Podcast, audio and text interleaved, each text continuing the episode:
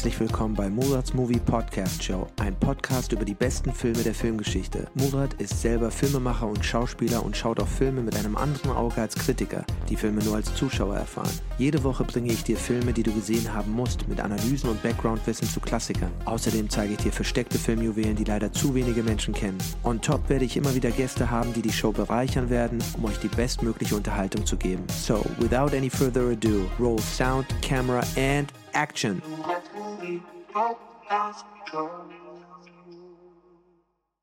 Und damit herzlich willkommen zum nächsten Podcast. Diese Woche mit einem Filmklassiker, nämlich Die Hard auf Deutsch Stirb langsam. Über einen ja, ein amerikanischer Action-Kultfilm, einer der besten Actionfilme, die so je gedreht worden sind, mit von John McTiernan aus dem Jahre 1988, äh, mit Bruce Willis in der Hauptrolle und Alan Rickman als Bösewicht. Ähm, unglaublich ähm, toller Film, jetzt auch ein toller Weihnachtsfilm, deswegen habe ich ihn heute auch als Podcast-Folge gemacht. Wir sind kurz vor Weihnachten, für Leute, die das später irgendwann hören, äh, der Zeitpunkt der Aufnahme ist ähm, der 15. Dezember 2022 und deswegen, weil es die, it's that time of year, so äh, macht es Sinn, diese ganzen Filme anzuschauen und zu besprechen, die man eben zur Weihnachtszeit anschaut. Und dazu gehört auf jeden Fall Die Hard, stirb langsam auf Deutsch, eben der am Heiligabend spielt und er handelt von den Polizisten, gespielt von Bruce Willis, John McClane, der im Alleingang den Kampf gegen Gangster aufnimmt, die ein Hochhaus besetzt haben und die das Hochhaus äh, von dieser Nakatami, äh, Nakatomi äh, Corporation äh, ausrauben wollen, äh, sich aber dafür als Terroristen ausgeben. Und ähm, ja, dieser Film ist, sage ich mal, ein Lieblingsfilm von vielen, vielen Filmenthusiasten. Der Film, der Bruce Willis zum ja, Actionstar gemacht hat. Ähm, er war davor noch nicht so bekannt als Actionstar, er war davor ein TV-Darsteller und damals in den 80ern, müsst ihr euch vorstellen, war die Grenze zwischen TV Schauspieler und Kinoschauspieler enorm. Die einen haben Fernsehen gemacht, die anderen haben Kino gemacht und es wurde strikt getrennt. Heute hat sich das mit den Streamern enorm verändert. Mittlerweile sagt man ja, das äh, Kino, das neue Kino ist in den Serien und ähm, das Kino ist wie zu dem TV geworden, wo du im Gefühl jede Woche einen neuen Marvel-Film hast, der genauso ist wie der davor.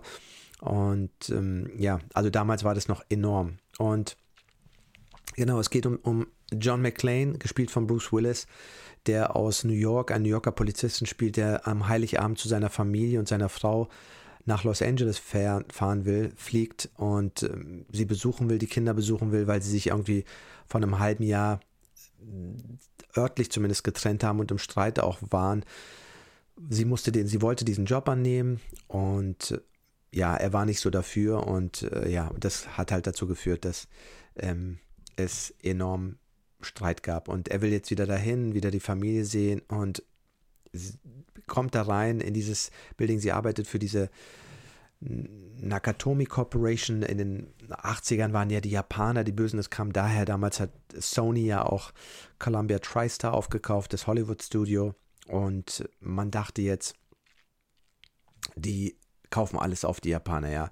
Da gibt es ein interessantes Buch übrigens dazu, wie Peter Guber und John Peters damals die Sony Corporation richtig ausgenommen haben und äh, das Buch heißt irgendwie It Took Them for a 2.7 Billion Dollar Ride oder so. Also ja, es war eine sehr atemberaubende Zeit. Die haben halt niemand gekannt richtig da. Die wollten bloß mit ihrem Cashflow, mit dem Geld. Damals hat jeder einen Sony Walkman gehabt und Sony Fernseher. Das war das Ding, was heute überall Samsung sieht. Man sieht ja gar nicht mehr Sony.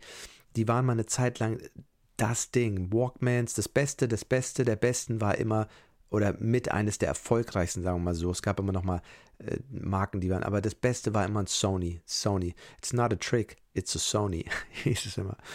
Auf jeden Fall waren die Japaner damals oft gern die, die ähm, mit ihrer Kaufkraft alles aufkaufen wollen. Das war so ein bisschen die, die aggressiven Japaner sozusagen wunder dargestellt. Obwohl die hier gar nicht böse dargestellt werden, aber ja.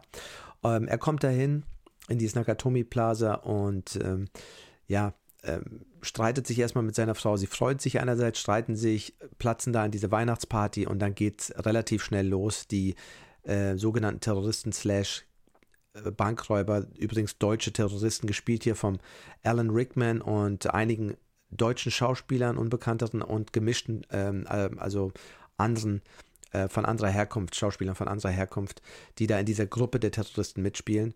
Und ähm, guckt dann, wie er alleine gegen diese 12, 13 Leute, die da als Terroristen reingekommen sind, gegen sie kämpft und einen nach dem anderen aus, ausnimmt und versucht die Polizei zu holen und die stellt sich aber gegen ihn und und und dabei durchläuft er halt ein wahnwitzige Action nach der anderen und die Action ist wirklich atemberaubend in diesem Film.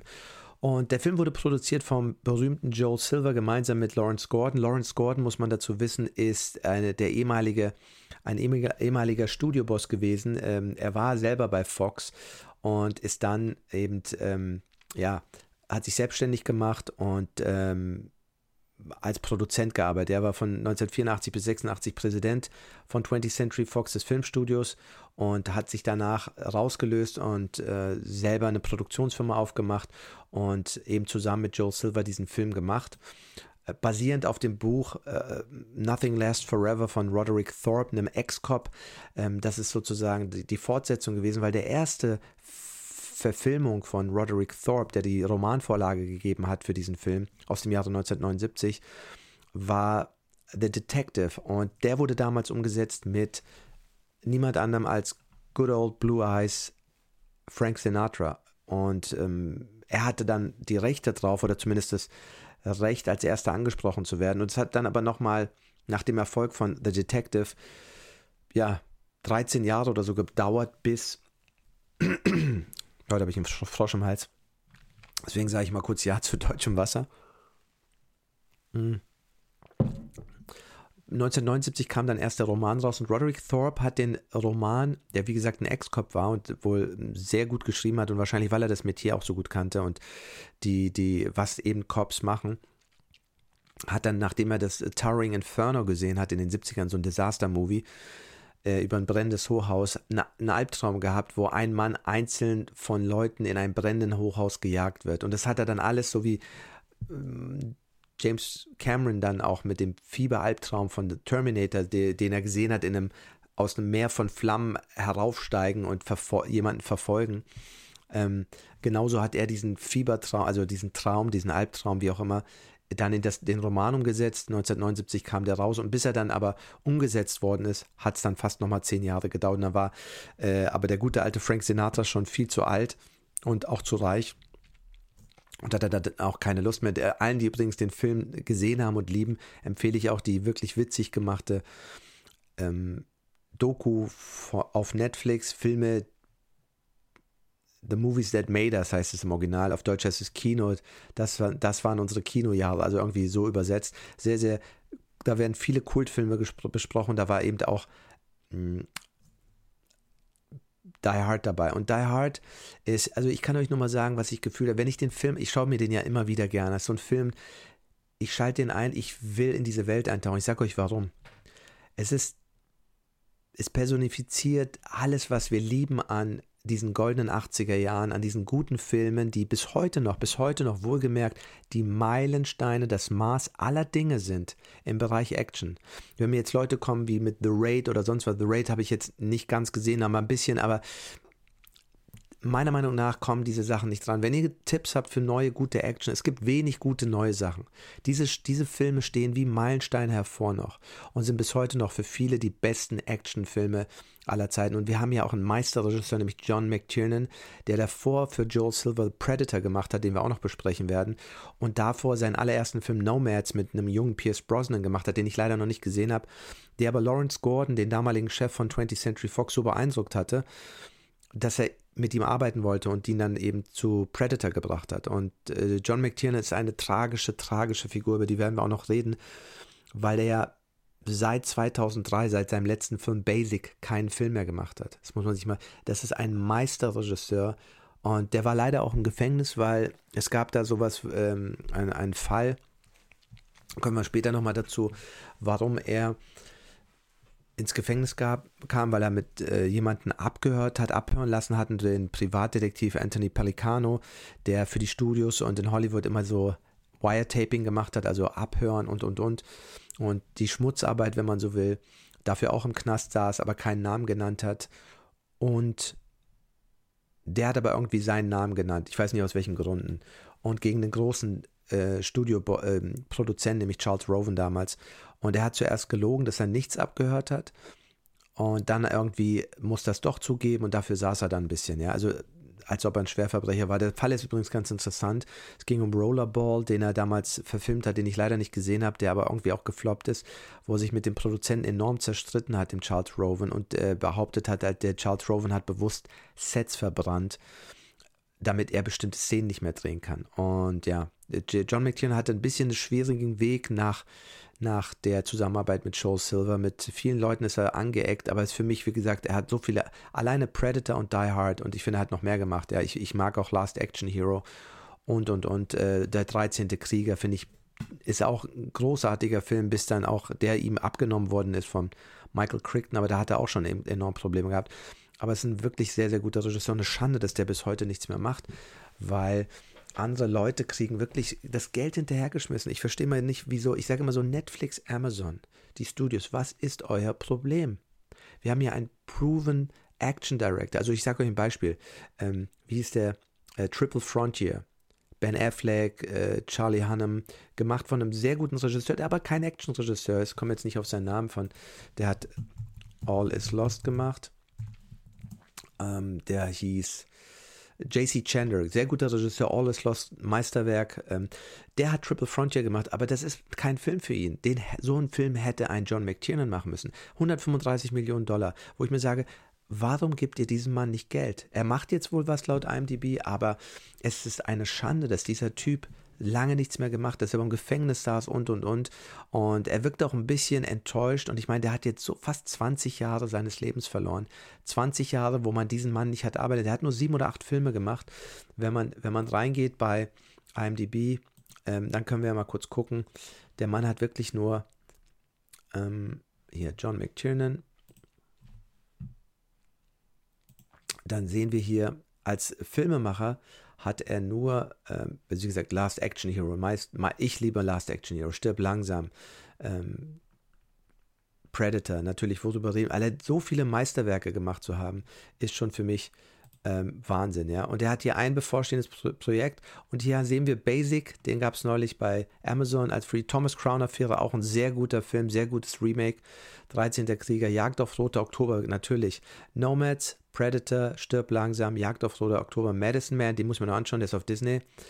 Also 5, 6, 7, 8, 9, 10, 11, also doch mehr, doch mehr, elf Filme. Aber wie gesagt, 2003 der letzte Film und es ist eine Schande, dass der, dieser Mensch nichts mehr gemacht hat seitdem. Und ähm, wie gesagt, kommen wir nochmal extra dazu, werden wir bestimmt auch bei Predators, äh, Predator Podcast noch besprechen. Also John McTiernan für mich ein Meisterregisseur. Allein wenn man schafft, ein Meisterwerk zu schaffen, das ist ja schon das, was die meisten niemals schaffen in ihrem Leben. Ein Film, der steht und nicht aufhört und immer da ist und immer wieder geschaut wird. Und ich liebe es. Und es fängt schon an, wenn ich den Film einschalte und ich sehe dieses noch in echt in LA gedrehte Filme. Das gibt es ja gar nicht mehr. Es gibt ja gar keine Filme mehr, die aus Hollywood kommen, gefühlt, weil die alle nur noch in irgendwelchen Tax-Incentive-Staaten gedreht werden. Äh, Bulgarien, Rumänien, Tschechien, ähm, Malta, schlag mich tot, wo auch immer. Aber in Amerika oder jetzt sind sie auch alle nicht mehr in, in, in weil es dann natürlich Schweine teuer geworden ist, in, in äh, Kalifornien zu sehen, gehen die alle nach Georgia und sonst wo, wo sie super viel Geld zurückkriegen vom Staat, damit die Leute dort drehen. Aber es ist natürlich schade, weil das Licht in LA ist besonders. Ja, es ist so wie die Maler. Ähm, in, in die Toskana gef gefahren sind in den äh, letzten Jahrhunderten, um dort zu malen, weil das Licht fällt in bestimmten Regionen anders. Und dadurch, dass es anders fällt, hat es einen einzigartigen Look. Und ich finde, dieser einzigartige LA-Look, den hast du nirgends mehr so. Also den, der sieht anders aus und ich, es ist wie so eine Zeitmaschine. Ich tauche ein und will das sehen. Und die Kamera hier ist von dem wunderbaren Jan de Bond gemacht, äh, der Mitstreiter von vielen, vielen großen Paul Verhoeven-Filmen. Und John McTiernan sagt auch im Audiokommentar, dass er bewusst Jan de Bond genommen hat wegen seiner Arbeit mit Paul Verhoeven. Also man merkt, er war ein großer Fan von Paul Verhoeven. Paul Verhoeven, den wir auch noch besprechen werden, viele seiner Filme großer großer Fan, Robocop, Starship Troopers, äh, Basic Instinct, Total Recall, also und auch seine holländischen Filme sind Hammer. Und er hatte diesen holländischen Film gesehen, Der vierte Mann. Ähm, super toller Film, ähm, super toller ja, Film noir, wenn man so will, so eine Art Vorläufer von Basic Instinct. Und er hat gesagt, wow, wie sich die Kamera bewegt, das ist so toll und das ist so unüblich gewesen. Und er mochte diesen, diese, diese bewegte Kamera, die wir alle lieben, auch bei James Cameron, bei Paul Verhoeven, die immer in Bewegung ist, die dynamisch ist, cineastisch, wenn man so will. Und ähm, er wollte mit ihm arbeiten und er hat ihn explizit genommen wegen seiner Arbeit mit Paul Verhoeven. Und die Bilder, dieser Look, den Jan de Bont da kreiert, der ist, ist wunderschön. Also ich habe die Kamera auch schon immer gemocht bei Pauls äh, holländischen Filmen, also Soldat von Oranien. Also er hat ja immer mal abgewechselt, er hat auch mit Jost Vacano gearbeitet. in in ähm, Holland, er hat ja immer äh, mit zwei, zwei Kameras, aber hier auf jeden Fall mit Jan de Bont. Und das war auch der Grund, warum Jan de Bont ähm, mit äh, John McTiernan, beziehungsweise John McTiernan mit Jan de Bont sich ausgesucht hat. Und wenn wir sehen diesen Sunset in LA, wenn wir den Film einlegen und wir sehen dieses Nakatomi Building und die untergehende Sonne von LA, das ist so ein Gefühl, das ist wie so eine Time, äh, Time Capsule, ja, also wie so eine Zeitkapsel, wo du The Good Old Days siehst, ja, und ich, ich vermisse diesen Stil. Ich gucke mir mittlerweile Filme an, weil ich diesen, ja, wie fast so, ich will in diese Zeit eintauchen. Ich, ich kann mit diesen neuen Looks nicht anfangen. Ist euch mal aufgefallen, auf Netflix, die sieht ein, die sehen alle gleich aus, als ob Netflix so ein approved ähm, Layout hat, eine LUT oder was auch immer, ein Look, den sie sagen, das ist der Look, den wir haben wollen. Und alles sieht gleich aus. Es ist all, es sieht, also fast alles sieht gleich aus. Ja, und es sieht auch alles so künstlich aus. Ich mag diese ganzen neuen Looks nicht. Ich mag nicht dieses 4K, 8K. Warum? Weil wir schauen ja gar nicht so. Wir schauen gar nicht so scharf. Das menschliche Auge sieht nicht so scharf. Das ist vielleicht gut für Fußballübertragung. Aber das vermisse ich. Deswegen gucke ich mir besonders gerne auch alte Filme immer wieder an, weil so schauen wir auch mit dem Auge. Das ist viel näher an unserem eigenen Sehen als dieses Neue. Und für mich persönlich ist es nicht gut, dieses zu scharfe, zu scharfe. Ich finde auch die ganzen Fernseher sind falsch eingestellt. Du musst die sozusagen erstmal wieder runterdrehen auf Filmlook, auf äh, Körnigkeit, auf alles, weil die sind ja mal auf Multimedia oder Sport eingestellt und für Sport brauchst du Schärfe, das ist gut, für Gaming ist gut, aber für Filme brauchst du das Korn, die Dunkelheit, dieses äh, leicht entsättigte, ähm, das ist anders, ja, das sind die Kontraste auch anders und all das macht so viel aus und diesen Look gibt es heute gar nicht mehr, weil A wird nicht mehr auf Film gedreht oder kaum bis auf einen Tarantino oder Nolan vielleicht, aber die meisten drehen ja nicht mehr auf Film und im, im, im Grading, in der Post wird so viel verändert. Es ist alles noch gleich geworden. Ich finde, alle graden gleich. Alle haben immer diesen super harten, schwarzen, ähm, dunklen, kontrastreichen Look sehr, sehr oft. Und ich finde, so gucken wir gar nicht. Also ich habe ich hab darüber endlose Diskussionen gehabt. Grader sind immer so total erpicht darauf, dass das schwarz pitch black ist, ja, total schwarz. Aber dann habe ich gesagt, dann schau doch mal bitte im Sommer auf eine schwarze Stelle. Im Sommer ist eine schwarze Stelle nie pitch black schwarz sondern milchig war, also die wird auch, na, das ist so ein Milch durch das Helle, durch das Sonnenlicht. Und äh, die sind so weg von dem, wie man normalerweise guckt. Und für manche Filme mag das passen. Aber ich finde, mittlerweile sehen alle gleich aus. Alle haben den gleichen Style und äh, drehen alle gleich und nichts unterscheidet sich mehr. Aber hier haben wir noch eine wirklich schöne Kamera. 80er Jahre, echtes LA. Ähm, das ist ein Licht. Das ist wie wenn du in die, in die Kunstgalerien gehst und dann die Maler anschaust und diesen Bilder anschaust aus dem 17., 18. Jahrhundert, wenn sie in der Toskana waren, in Italien waren und die Bilder, dieses Licht, was du da einfängst, das ist einfach ganz, ganz speziell und einzigartig. Und das ist auch ein Licht, das es in LA gibt, dass ich sicher bin, dass es nicht in Georgia oder in jedem anderen Ort gibt. Das fällt einfach anders. Ich weiß nicht, woran es liegt.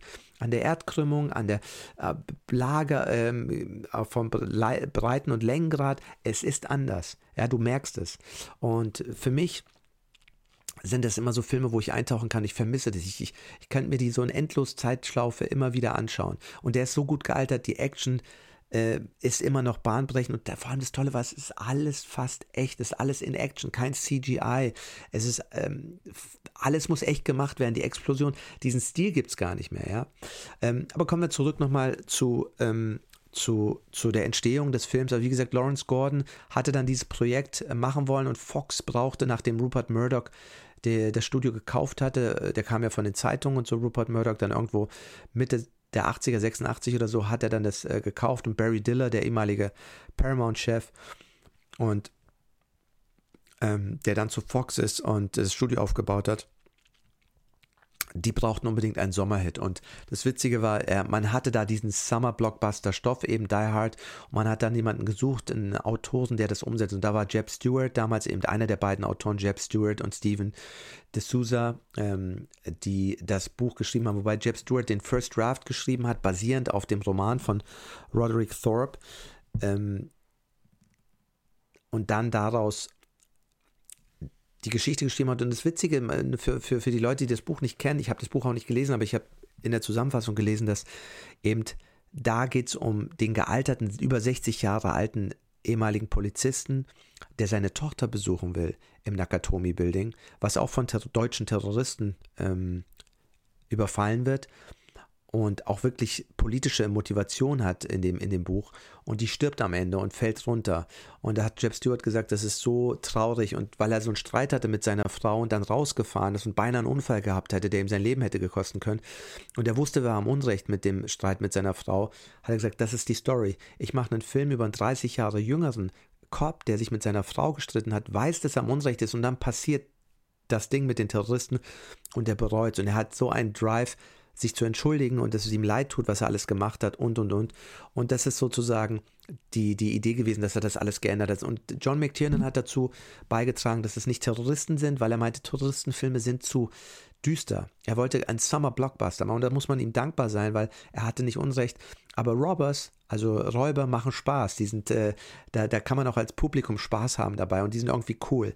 Und dann also hat man die Terroristen in Semiterroristen, aber in eigentliche äh, Räuber äh, umgewandelt.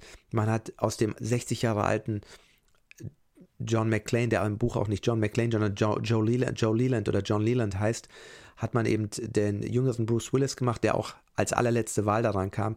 Und es ging nicht darum, dass er seine Tochter besucht, sondern eben seine Frau, mit der im Streit ist, aber sie sich sozusagen wieder versöhnen wollen. Und dadurch bekommt der Film auch so einen emotionalen Zug. Ne? Du willst, dass er mit seiner Frau zusammenkommt. Du willst auch nicht sehen, wie die Tochter stirbt. Das Buch war viel, viel düsterer, sehr, sehr viel düsterer.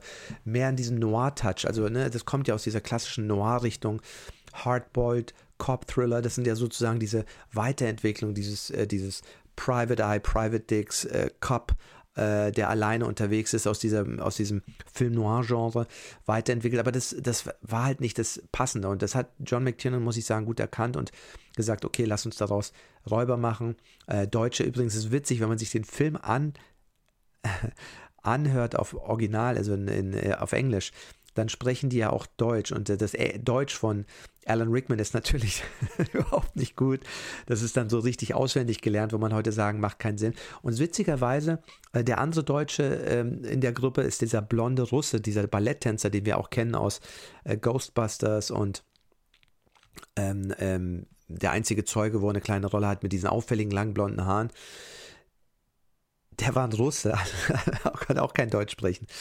Aber es gab einen, der da Schauspieler, der fand ich super und den habe ich aber kaum wieder gesehen. Der hieß Wisniewski, der spielt einen, der wird, der ist der Bruder von diesem äh, langhaarigen Blonden.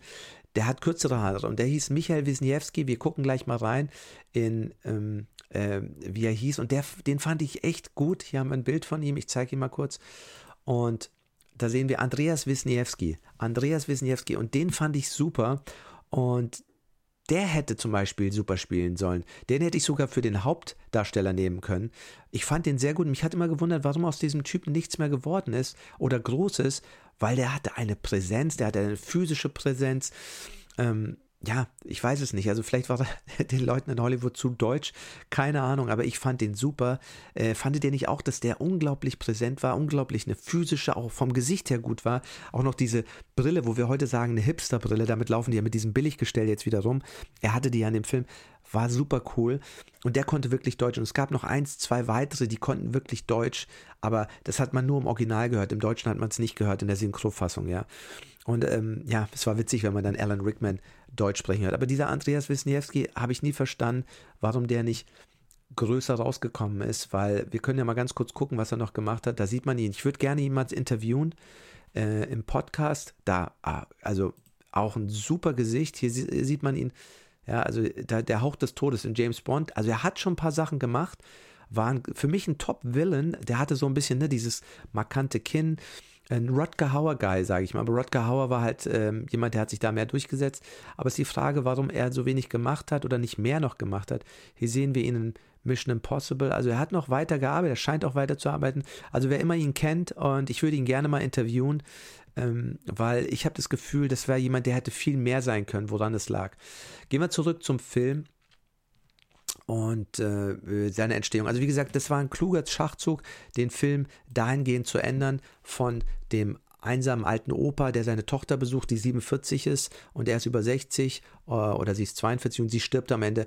Und dann hast du dieses typische Hollywood Happy End. Aber ich finde, manchmal ist es gut. Das ist, was man sehen will oder die Mehrheit sehen will. Und ich habe nichts gegen ähm, Enden, die auch mal schlecht sind. Aber ich finde, das ist halt, you want the good guy to win. Das ist einfach so tief in uns drin im unter kollektiven Unterbewusstsein. Übrigens, kleine Eins, ich habe letztes Mal, letzte, letzte kleine Korrektur zum, zum äh, Avatar Podcast, wer ihn noch nicht gehört hat, wir haben ja die James Cameron-Reihe durchgemacht, gehen jetzt auf weitere Filme. Da habe ich immer vom moralischen Imperativ gesprochen, der, der Westmächte. Ich meinte natürlich vom moralischen Imperialismus, den habe ich, das aber im, äh, ich habe ja daran gedacht, aber was ganz anderes gesagt, vom moralischen Imperialismus. Also wer nochmal den, wer, wer ein treuer Zuhörer ist des Murats Movie Podcast, kann sich den Avatar-Podcast dann nochmal anhören und feststellen, dass immer wenn Murat sagt moralischer Imperativ der West des Westens, tauscht es Imperativ aus in den moralischen Imperialismus und dann macht alles viel mehr Sinn. Macht doch so Sinn, aber so war es eigentlich gedacht. Okay, kommen wir zurück zu Die Hard stirbt langsam. Ganz witzig, der Film hieß nicht Die Hard, der hieß eigentlich Nothing Lasts Forever. Und der Film, der Titel Die Hard kommt eigentlich vom berühmten Shane Black, der nämlich ein Spec-Script an Joel Silver gegeben hat äh, mit dem Titel Die Hard und den dann gesagt hat, wo der Joel Silver gesagt kann ich den Titel nehmen, der ist super, ähm, dann nehme ich den für einen anderen Movie und wir machen aus deinem Movie den Und ich glaube, es war Lethal Weapon. Und dann hat er Die Hard Lethal Weapon genannt und äh, ist interessant. Aber Die Hard ist witzig, weil im Buch gibt es wohl eine Referenz und die bezieht sich eigentlich auf das, was bedeutet. Das heißt eigentlich nicht stirb langsam, wie die Deutschen es übersetzt haben, sondern eigentlich bedeutet Die Hard, hieße Die Hard. Also er ist ein ähm, absolut krasser das und das Typ, ja. He's a Die Hard Conservative, he's a Die Hard Liberal, whatever. Also he's a Die Hard, he's a Die Hard Cop. Also er ist bis in die Knochen so tief verwurzelt. Das ist gemeint mit Die Hard eigentlich und nicht stirb langsam. es ist egal, es ist Deutschland und äh, stirbt langsam. Es ist besser noch als, als die ähm, deutschen Verleihtitel zu äh, 96 Hours und Taken, ja, wo man von einem englischen Titel in einen englischen Titel übersetzt, wo ich mir sage, so. also das ist wirklich genial, aber gut, ähm, ganz schlecht ist es nicht, aber trotzdem finde ich es irgendwie komisch dann äh, von, aber egal, kommen wir wieder zurück zu unserem Thema ähm, der Film. Also, er hieß eigentlich Nothing Lasts Forever, kam durch einen Shane Black Film, Die Hard, den der Lethal Weapon war, wo Joel Silver, der Produzent, gesagt hat, der eben auch Lethal Weapon produziert hat, ich nehme den Titel für einen anderen Film und wir machen aber deinen Film, okay? Und dann hat Shane Black ja gesagt und er war ja auch, das muss davor schon gewesen sein, ähm, in Predator drin als Autor, weil den, das, den, den, das Drehbuch hat er ja schon vorverkauft, mit 22, glaube ich, damals einer der jüngsten Drehbuchautoren, den Spec Script so, so erfolgreich verkauft haben. Und Spec Scripts, für die, die es nicht wissen, sind äh, Scripts, die Autoren schreiben ohne einen Auftrag vom Studio. Und das sind sehr, sehr oft die besten Drehbücher. Warum? Weil, nicht immer, aber sehr, sehr oft, weil ein Spec Script bist du intrinsisch motiviert zu schreiben. Das kommt von innen, da du bist, du hast einen Drang, das schreiben zu müssen. Du hast eine Geschichte, die du erzählen willst. Und was passiert bei Dingen, die wir unbedingt wollen? Sie, wir machen sie mit Liebe. Wir machen sie mit Liebe zum Detail. Wir stecken da unser Herzblut rein. Das merkst du diesen Skripten an. Und deswegen merke ich auch immer, dass bestimmte Stoffe sind gute Filme sind immer, sind immer ein Labor of Love, ja, wenn man so will. Oder du musst sie dir zumindest zu einem persönlichen Projekt machen. Und das hat John McTiernan hier wunderbar gemacht. Er hat eben gesagt, in einem Audiokommentar hört man es ganz, ganz oft, wie sehr er diese Kamera sich gewünscht hat und wie sehr auch, merkt euch denn meine Worte, wie auch er sich in dem Audiokommentar sagte, das mit seinem Editor gestritten hat und bei Predator beinahe gefeuert worden wäre, weil der Editor von, von Predator hinter seinem Rücken zum Studio gegangen ist und gesagt hat, dieser Typ weiß nicht, was er macht. der schneidet ganz komisch, der schneidet in die Bewegung rein und so. Und das war damals eine Regel, das macht man nicht. Es gab so alte Editorenregeln. Und das, da sage ich immer, das ist genau diese Erfahrung, die ich und viele andere Filmemacher haben. Ich habe es, James Cameron habe ich erwähnt, John McTiernan haben wir hier. James Cameron hat aus diesem Grund selber angefangen zu schnitten, weil er immer diese endlos dummen Diskussionen hatte mit seinen Editoren, die ihm irgendwas vorgehalten haben. Es ist interessanterweise, dass diese großen Filmemacher immer diese Probleme haben. Und er hat jetzt, jetzt kommt's, haltet euch wieder fest, warum wir Paul Verhoeven als einen weiteren ja, Regie-Wunderkind nennen können. Er hat Frank J. Oriosta als Cutter genommen. Frank J. Oriosta hatte nämlich äh, mit äh, Paul Verhoeven Robocop gemacht und noch einige andere Filme mit ihm. Ein super, super guter Cutter, der ihn total be bestärkt hat, in die Bewegung zu schneiden. Man muss halt die richtigen Leute, also Lektion für alle Filmer. Cutter ist nicht gleich Cutter, Editor ist nicht gleich Editor, Kameramann ist nicht gleich Kameramann.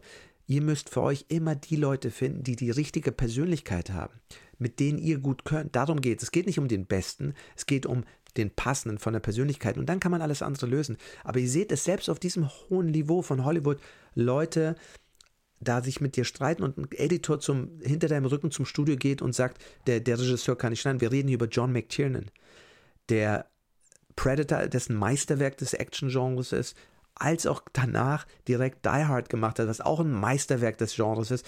Und du sagst, es ist ein Meisterregisseur. Wenn du nur diesen einen Film gemacht hättest, wärst du für immer ein Meister unsterblich. Aber du machst zwei, dann ist es, dann ist es auch nicht mehr Zufall. Ja, zweimal. Okay, Joel Silver, da war die Connect, aber da seht ihr wieder, da waren die richtigen Leute zusammen. Er hat ja Probleme später gehabt mit vielen, vielen Leuten. Und da seht ihr, wie, wie, wie, wie wichtig es ist, wenn ihr ein Never Change a Winning Team, ja, wenn die Chemie stimmt, dann ist das was ganz Besonderes. Und es spricht für sich, dass er halt äh, zwei seiner besten Filme mit äh, Joel Silver gemacht hat in dieser, dieser Konstellation. Aber wir haben, wir haben wirklich einen, einen tollen Film. Und Joel Silver hat dann eben, äh, der selber als Assistent von Gordon davor gearbeitet hat, sich selbstständig gemacht mit seinen Silver Pictures und der hat halt uns diese bahnbrechenden Hammer-Action-Filme gegeben mit Explosions und und und, die wir alle lieben, die bis heute noch viele der größten, größten und besten Filme gemacht jetzt. Ähm, genau. Also das, das war so ein bisschen die Genese des Films und ähm, Jeb Stewart war dann aber so ernst in seinem Buch äh, und die haben gewusst, da fehlt irgendwas und dann wurde er gefeuert und dann wurde Steven E. D'Souza äh, reingeholt. Steven E. D'Souza, den wir schon von 48 Hours und Commando kennen, also Phantomkommando, der ein sehr bekannter Autor ist, der aber Action und Humor, also Comedy, sehr gut mixen konnte. Und wir gehen mal ganz kurz rein. Steven D'Souza hat dann ein Rewrite gemacht. Und das Witzige ist, man denkt immer in Hollywood, ja, die haben Geld und Zeit und so. Da sehen wir den Trailer. Äh, wenn ich das sehe, kriege ich einfach Lust. Seht ihr diesen Style, die Farben? Ähm, es sieht einfach anders aus. Ja, es ist einfach für mich schöner. Es ist, ich vermisse das. Ich hasse diesen neuen super scharfen Look. Äh, mich stört es, wenn ich jeden Pickel sehe bei jedem Schauspieler. Es ist sogar so unvorteilhaft für die meisten, gerade bei Frauen, bei älteren Frauen. Ähm, du siehst das Make-up, es ist, es ist, es verschmiert. Da haben wir wieder den Andreas Wisniewski gehabt, die Explosions bis heute. Ich, man sieht sowas heute alles nicht mehr. Ja? Damals auf einem Budget von 25 bis 35 Millionen Dollar gedreht und Bruce Willis hat in diesem Film ähm, die größte Gage damals bekommen, so 5 Millionen Dollar für jemanden, der aus dem TV kam und äh, hat in Hollywood damals Riesenwellen gemacht. Jeb Stewart, genau, Steven E. D'Souza, hier ist er. Wir gehen mal kurz drauf. Was hat er noch alles gemacht? Steven hat dann den berühmten Street Fighter später gemacht als sein erstes Regie, seine erste Regiearbeit. Und es ist super witzig, dem Typen zuzuhören, äh, wenn er redet. Ich höre seine Interviews sehr gerne. Ich würde ihn gerne auch mal interviewen. Und ihr seht hier, stirb langsam, nur 48 Stunden Phantomkommando. Das waren die Filme, für die er berühmt geworden ist. Natürlich hat er noch mehr gemacht, aber das sind so Klassiker, ne? Und Phantomkommando mit Arnold Schwarzenegger. Ich bin auch sicher, dass Steven mit einer, es sagt er auch in einem, in einem ähm, einer sehr schönen Doku, uh, On the Search for the Last Action Hero, kann ich allen euch nur empfehlen. Da ist er einer der Leute, die über diese ganzen Actionfilm-Genres, äh, das Actionfilm-Genre der 80er, 90er spricht. Und er sagt so, er hat Satz für Satz mit Arnold Schwarzenegger alle Sätze so umgewandelt, dass sie ihm wortgerecht waren, weil er die Sachen in dem Drehbuch nicht so gut aussprechen konnte.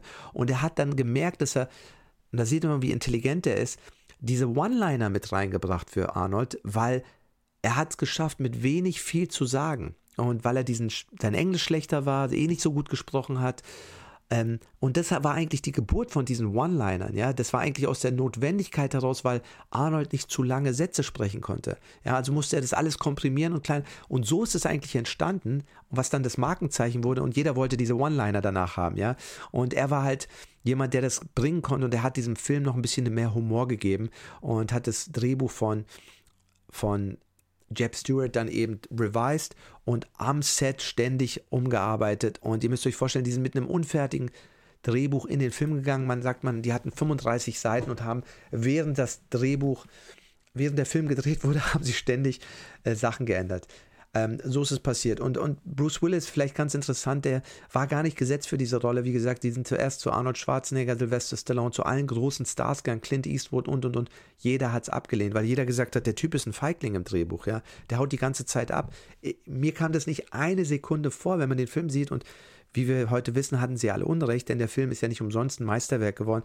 Aber da sieht man mal wieder auch, die lesen das Drehbuch aber sie reden zum Beispiel nicht mit dem Regisseur, weil ein Regisseur kann aus einem Drehbuch nochmal was ganz anderes machen. Und man hat ja dann gesehen, dass John McTiernan und Joe Silver das Drehbuch nochmal so viel geändert haben, um es besser zu machen. Und es musste eine Explosion her auf dem Dach, es musste ein Treffen her. Das war auch alles nicht im ersten Drehbuch drin ähm, zwischen Alan Rickman, also dem, dem Hans Gruber und äh, John McClane, dass man sich trifft und die wussten nicht, wie das möglich sein kann.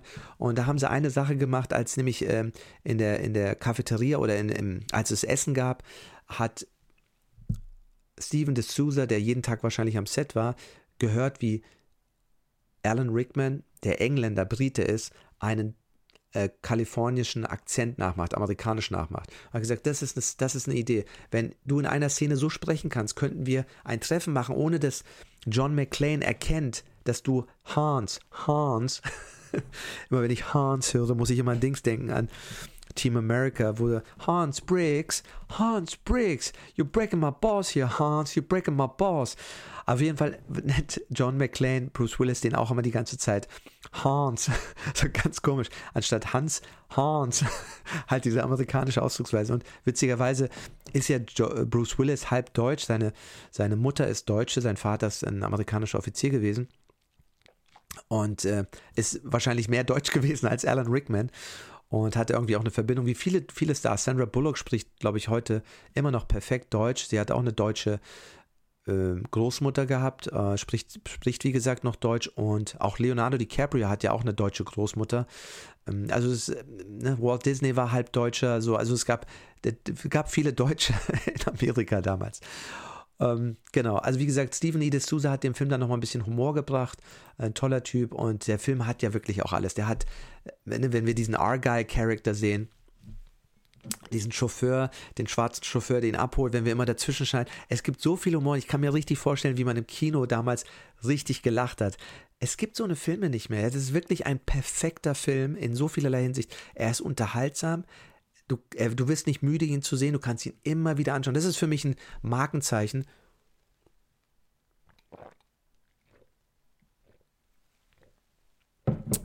Ich sage ja zu, äh, zu deutschem Wasser gefiltert im deutschen Wasser.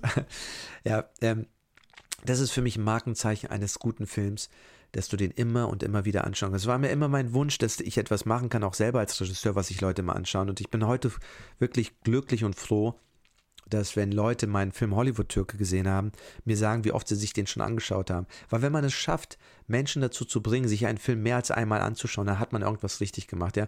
Klar, das hört sich jetzt an wie Selbsttodelei, aber das ist ja das, was mir die Leute sagen. Und das war immer mein Traum, weil ich ja diese Filme genauso liebe, die Filme, die ich immer wieder selber schaue. Und man will ja genauso was abliefern. Man will ja was abliefern, dass die Zielgruppe die Leute, für die der Film gemacht ist, dass sie sich den immer und immer wieder anschauen. Und das ist das Schönste, was es gibt. Das ist die schönste Auszeichnung auf der ganzen Welt. Das ist mehr wert als alles andere. Wenn die Menschen auf dich zukommen und sagen, hey, dein Film, kann ich mir immer und immer wieder anschauen. Ja, das ist das Allerschönste. Insofern machen wir jetzt einen kleinen Break, bevor wir weitere spannende Details besprechen. Und diesmal fangen wir an mit einer kleinen Werbung für meinen zweiten Film Hollywood Türke. Wer den noch nicht gesehen hat, ähm, der ist auf Disney Plus. Aber ich plane ja Hollywood Türke 2 und deswegen machen wir erstmal den Aufruf für alle Investoren. Wer also mit mir dabei sein möchte bei Hollywood Türke 2, Action, Adventure, Comedy, Romance in Antalya mit allen möglichen tollen Sachen, der kann jetzt kurz in die Werbung rein und danach sind wir gleich wieder da mit tollen anderen Sachen. Du magst, was du hörst und du wolltest schon immer bei einem Kinofilm dabei sein? Dann melde dich gerne bei mir, um als Investor bei meinem nächsten Kinofilm Hollywood Türke 2 dabei zu sein. Erfahre, was du dabei alles bekommst und wie du Teil von Filmgeschichte sein kannst. Laufe bei der Filmpremiere als VIP-Gast über den roten Teppich mit den Stars und sei Teil eines aufregenden Abenteuers. Hollywood Türke 2. Coming to a theater near you. Don't miss it. Danke, dass ihr dran geblieben seid. Und damit gehen wir weiter zurück zu Stirb langsam Die Hard aus dem Jahre 1988 mit Bruce Willis in der Hauptrolle, Johnny McTiernan, John McTiernan, Johnny McTiernan. Und äh, wir gehen ein bisschen mal vielleicht auf den anderen Cast ein, ja, der wirklich auch toll ist. Also wir haben hier, wie gesagt, Bruce Willis, der den damals höchsten Deal bekommen hat als Schauspieler, 5 Millionen Dollar ähm, unglaublich für jemanden, der davor zwei Flops im Kino gedreht hat oder mittelmäßig erfolgreiche Filme und nur aus dem Fernsehen bekannt war. Aber da seht ihr mal, wie gut der Agent war und er die Situation ausgenutzt hat, dass Fox händeringend einen Sommerblockbuster brauchte und keinen finden konnte der großen etablierten Stars. Also waren sie bereit, ihm das Geld zu bezahlen. Ähm, ja, das ist halt Verhandlungsgeschick, ne? Der Film wurde dann super, super erfolgreich. Ähm, einer der erfolgreichsten äh, Filme des Jahres und äh, hat 140 Millionen Dollar eingespielt, äh, ungefähr geschätzt.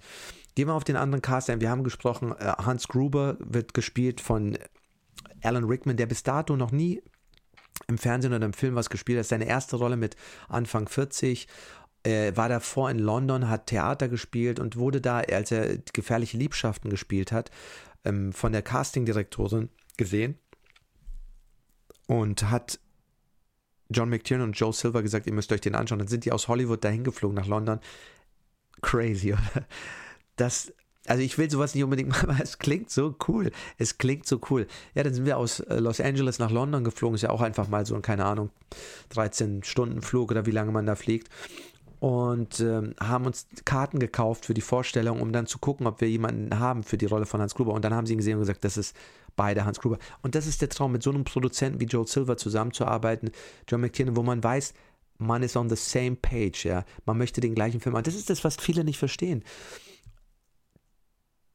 Eines der ungeschriebenen Gesetze beim Filmemachen ist, die richtigen Leute, die alle den gleichen Film machen wollen, zu finden. Das hat Bernd Eichinger sehr gut gekonnt.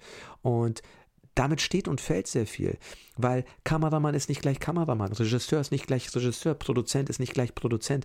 Es geht darum, dass das stimmt und dass alle den gleichen Film machen wollen, weil sonst macht jeder seinen eigenen Film. Und hier war es so, dass beide den gleichen Film machen wollten. Beide wussten, dass was sie ans, dass sie einen Summer Blockbuster Actionfilm machen wollten und nicht so einen verkopften, verkünstelten artsy fartsy sonst was. Und das ist übrigens auch ein Problem von vielen Regisseuren, die dann mal sowas machen, so Triple Frontier von ähm, äh, J.C. Chandler, den ich wirklich für einen guten Regisseur, aber eher für ernste Dramen und arthausige Filme.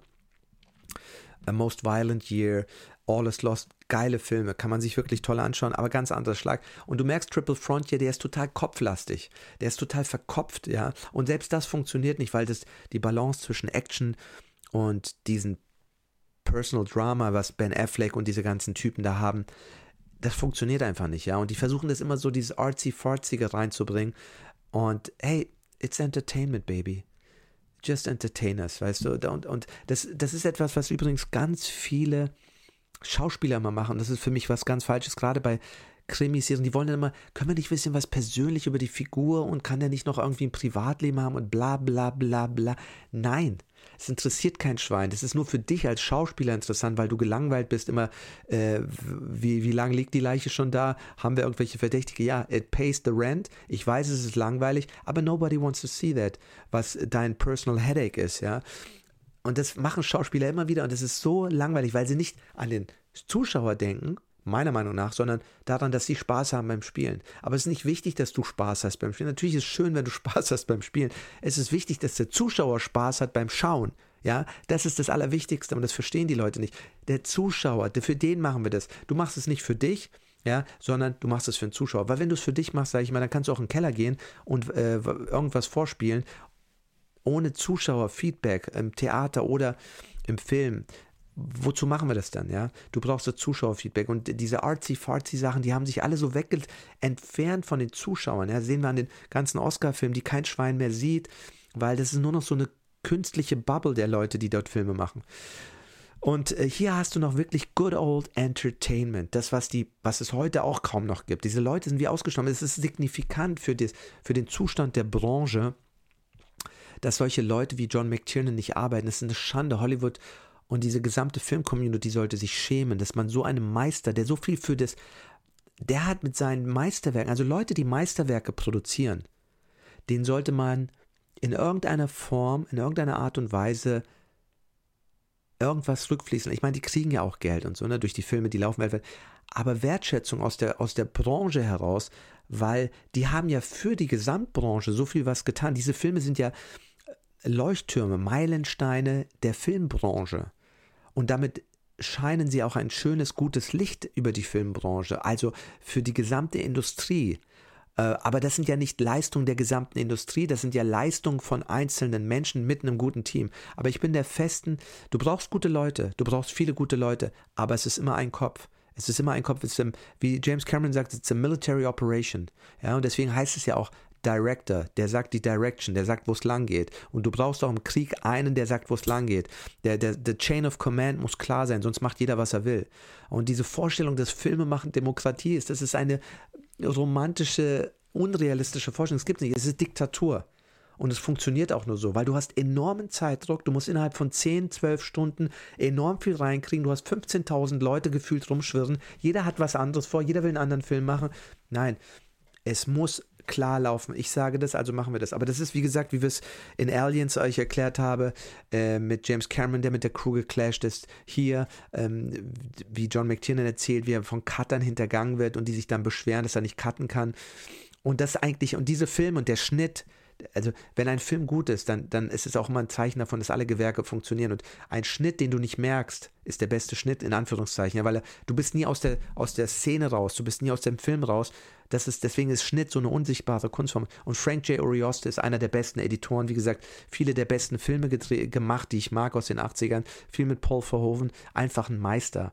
Ja, es gibt ein tolles Interview mit ihm in einem Buch wo er halt darüber redet, wie er gelernt hat und so, wie, woran er, wie er, wie seine Erfahrungen gemacht hat. Das sind, das sind Meister, denen kannst du zuhören und du siehst ja, was für Filme sie machen, wie gut die geschnitten sind. Also Die Hard ist so gut geschnitten. Übrigens von Frank J. Orioste kam auch diese berühmte Idee, da seht ihr mal, wie toll es ist. Also erstmal hat er seinen Regisseur bestärkt, das ist super, macht noch mehr Bewegung, noch mehr, weil Bewegung bringt Dynamik. Bewegung bringt Dynamik und Dynamik bringt Spannung als Zuschauer, weil du bist automatisch, wenn, wenn, wenn die Kamera statisch ist, ist immer sehr langweilig. Das kann bei bestimmten Situationen und Szenen und Momenten gut sein, aber es ist eben auch oft äh, sehr langweilig und es wird schneller langweilig. Wir sind ja heute noch schneller gelangweilt als, als früher.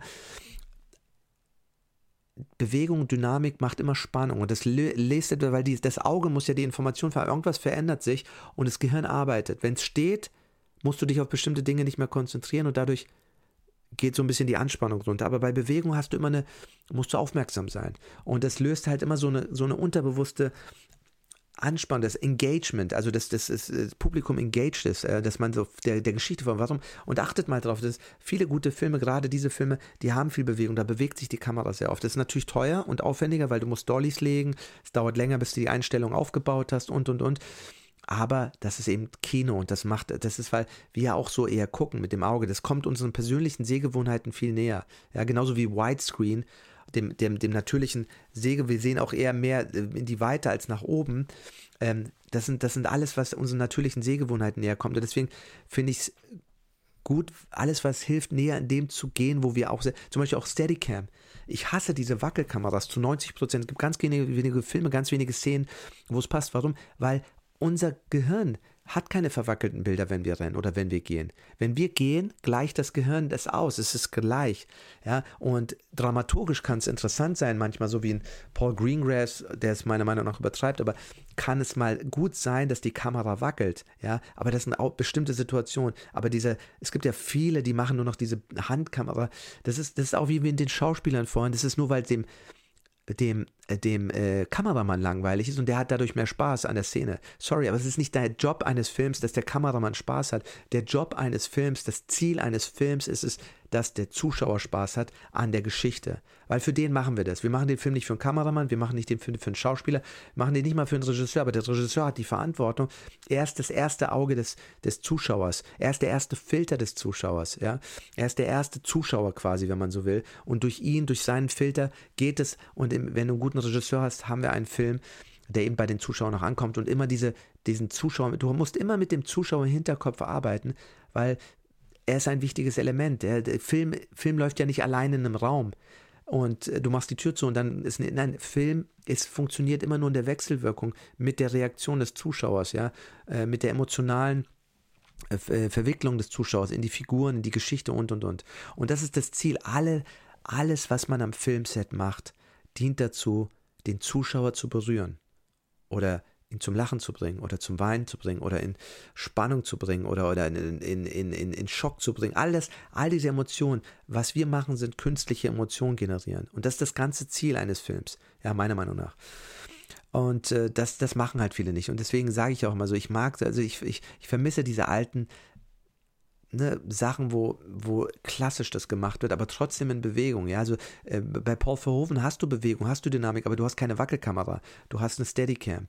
Äh, Brian De Palma genauso. Ähm, ähm, John McTiernan genauso. Und John McTiernan, es fasziniert mich, dass er immer wieder Paul Verhoeven, Frank J. Orioste und hier auch Gianni Bondo, der hat sich bewusst zwei Mitstreiter von Paul Verhoeven genommen, nämlich den äh, amerikanischen Cutter von Paul Verhoeven, Frank Orioste und Jan de Bond, sein Kameramann, mit dem er ähm, Robocop hat er mit dem nicht gemacht, den hat Jost Vacano gemacht, weil ähm, er hat immer abwechselnd gemacht. Äh, einen mit Jan de Bond, einen mit, also Basic Instinct hat er zum Beispiel mit, mit Jan de Bond gemacht und Flash Plus Blood, den wir auch noch besprechen werden, auch ein Meisterwerk.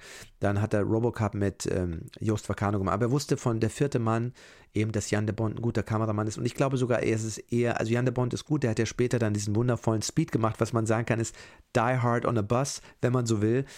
Ähm, obwohl nicht ganz, aber es ist halt auch ein richtig geiler Actionfilm. Und ich glaube, er hat sehr viel gelernt von diesen sehr guten Regisseuren, mit denen er zusammengearbeitet hat. John McTiernan, äh, Paul Verhoeven, das sind ja mit zu zwei der besten. Aber es hat mich fasziniert, dass ein großer Meister wie John McTiernan einen anderen Meister sofort erkannt hat, ja, und gesagt hat, Paul ist, ist ein Genie, ist ein Meisterregisseur. Und ich glaube auch James Cameron ist sicherlich jemand, den er bewundert. Ähm, genau, und äh, die, eine der wichtigsten Szenen hat Frank Orioste dann eben auch mitbewirkt, nämlich da, wo äh, Bruce Willis im, im Fahrstuhl, nee, in den Lüftungsschacht abhaut vor diesem vor diesen ähm, Räubern, Terroristen, vor dem blonden ähm, Russen, der, dessen Bruder er getötet hat, der, ähm, der Alexander Godunov, der, der da diesen langhaarigen Blonden spielt, ähm, der verfolgt ihn und dann gibt es diesen Stunt, wo Bruce Willis oder sein Stuntman sich abseilt mit diesem Maschinengewehr und dann rüberspringen will in diesen Luftschacht, um abzukommen. Und im ersten Take ist der Stuntman abgerutscht und ist runtergefallen. Aber der Frank J. Uriosta hatte die Idee, hey, pass auf, lass uns das nehmen, das ist ein super Schuss. Wir nehmen ihn, wie er runterfällt und dann, wie er sich nicht beim ersten Fenster festkrallen kann, sondern beim zweiten oder dritten. Und das war nicht im Drehbuch, das ist dann on the spot passiert, aber mit einem guten, jetzt kommt es wieder, mit einem guten Kollaborateur. In dem Fall hatten der Kamera, äh, hatte der, der Editor super gute Ideen, die den Film verbessert haben, die sonst nicht drin gewesen wären. Dadurch war es spannender und war ein guter Action-Moment. Ja, aber das ist, da seht ihr, wie wichtig es ist. Du brauchst einen Action, Editor und nicht irgendwie ein Arthouse-Editor, ja, weil auch da, ein Editor ist nicht gleich ein Editor. Um Comedy zu schneiden, brauchst du einen anderen Editor oder jemand, der Comedy schneiden kann. Comedy ist ganz anderer Schnitt, da schneidest du auf Reaktionen als bei einem Drama. Und die meisten machen hier nur Drama. Ich sehe ich seh wenig wirklich gute Regie. Äh, ich habe äh, äh, in der Tat wirklich auch mit einem befreundeten Regisseur gesprochen, der gesagt hat, er wird jetzt seine Filme selber schneiden. Nachdem er zwei Filme Comedies gemacht hat, hat er gesagt, ich habe ihn gefragt, wie kommst du klar mit, mit Editoren und sonst was und so. Und ähm, er sagt so, ja, du, ich werde jetzt meinen nächsten Film selber schneiden. Ich glaube, das sagt alles, ja, das sagt alles. Es gibt gute Editoren, aber die zu finden ist, ist schwer. Äh, edit gute Editoren zu finden, meine ich damit, die mit dir funktionieren, wo beide miteinander funktionieren und beide den gleichen Film, das ist noch das Allerwichtigste, beide den gleichen Film machen wollen. Ja, das ist das Allerwichtigste. Und wir haben heute das Problem, dass jeder einen anderen Film machen will. Okay, worüber können wir noch? Also Casting, äh, die, die Frau von, von, ähm, von äh, Bruce Willis Character, also John McClane, äh, wird gespielt von äh, Bonnie DeBilia. Ähm, heißt sie so? Ich gucke nochmal ganz kurz nach. Äh, wo haben wir ihren Namen? Bonnie Bedelia, nicht Debilia. Debilia.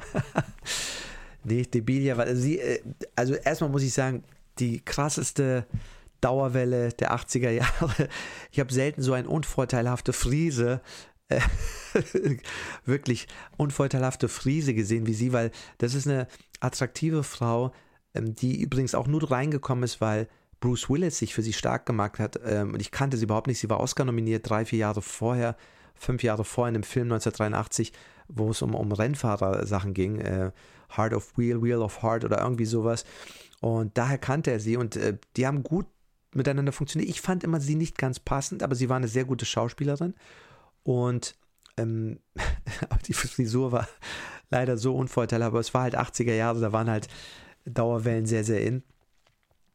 Aber sehr gut besetzt. Wie gesagt, Alan Rickman haben wir äh, besprochen, wie er die Rolle bekommen hat. Ähm, ich fand den japanischen Darsteller super. Wir haben hier Paul Gleason, den wir alle kennen, natürlich aus äh, Ferris macht blau und vielen anderen berühmten 80er-Jahre-Film, der hier den Dwayne T. Robinson spielt, dieses ähm, Arschloch von ähm, äh, Polizeichef.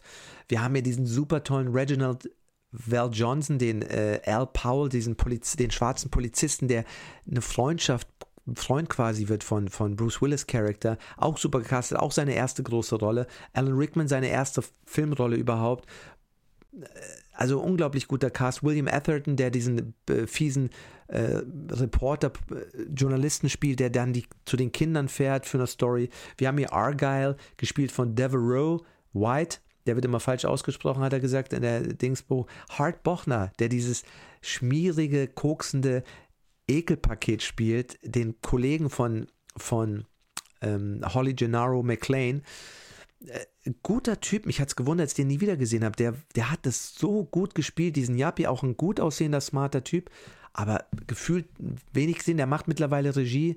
Dann haben wir natürlich Alexander Gordonov hier besetzt als böser Karl, Tony, Andreas Wisniewski. Wir haben den Theo, den schwarzen Crack am Computer und der diesen, diesen, diesen äh, diesen Safe von der Nakatami Corporation öffnet, der dann sehr berühmt wird, mittlerweile übrigens gerade frisch gestorben, vor kurzem mit Anfang 60 oder sowas, also kein Alter. Clarence Gilliard Jr., der den Theo spielt, der den Safe knackt. Und der war dann berühmt nachher als Partner von Walker Texas Ranger. Und äh, ich habe ihn immer mal wieder gesehen, aber ich hatte ihn überhaupt nicht mehr im Kopf. Aber man muss immer bedenken, eine Serie bedeutet für einen Schauspieler erstmal enorme Sicherheit, weil du hast ein Engagement, du hast laufendes Einkommen und es ist halt schwer, sich als großer Star durchzusetzen. Nur Kinoproduktion, das schaffen ja nur ganz wenige. Und dann ist so eine Serie eben etwas, wo du Geld verdienst, äh, gutes Einkommen hast und und und. Und wie gesagt, da war der mit dabei. Der war auch, wie ich jetzt sehe, gerade hier bei Top Gun eine kleine Rolle dabei. Also er war schon gut repräsentiert. Du siehst halt, irgendwie sind immer die gleichen Leute in der Town, die dann für kleinere Rollen auch besetzt werden. Aber Walker, Texas Ranger, da hat er halt sehr, sehr lang gedreht, von 1993 bis 2001. 196 Folgen. Da sagt man, man hat sich gesund gestoßen. Da ist man dann erstmal wirklich, ähm, wenn man nicht komplett sein Geld verschleudert hat, hat man erstmal ausgesorgt, ja, hat genug Geld verdient. Der war auch super, hat mir sehr gut gefallen. Wen haben wir noch? Ähm, wir haben diesen einen Asiaten, Al Long, Al Leong, den wir kennen aus John Carpenter Filmen, äh, der in vielen, vielen Filmen, wenn wir reingehen hier, sehen wir Bill und Ted's verrückte Reise, Liesel Weapon, Stirb langsam. Also den hat man immer mal wieder gesehen, Big Trouble in Little China, daher kannte ich ihn auch noch sofort. Also jemand, den, den viele bekannte Gesichter, es war so ein schönes, klassisches Hollywood-Casting, wo man, hat nur noch Rick Rossovich wieder gefehlt, den wir jetzt schon öfters auch mal besprochen hatten. Ähm, also toller Cast, äh, wirklich äh, super besetzt, äh, was für mich eben auch ein Zeichen ist von einer guten Regie und einem guten Casting. Und Bonnie Bedelia hier, wenn ich mir das Foto anschaue, von hier sieht sie da viel vorteilhafter aus mit den Haaren, aber wie gesagt, 80er Jahre in Heart Like a Wheel, das war die Performance, wo sie wo sie eine Oscar-Nominierung bekommen hat, aber ich habe sie davor nicht gesehen und danach nicht wirklich. Genau, jeder Actor hat den Film runter abgelehnt, wie gesagt, jeder, jeder große Star hat ihn abgelehnt. Äh, und das Witzige, der Film wurde ja wirklich im Fox Plaza gedreht. Also das Nakatomi Building, was wir auf dem Plakat sehen hier neben mir, äh, was in dem Film gezeigt wird, ist das eigentliche Fox Plaza von 20th Century Fox. Und da hat man das gedreht.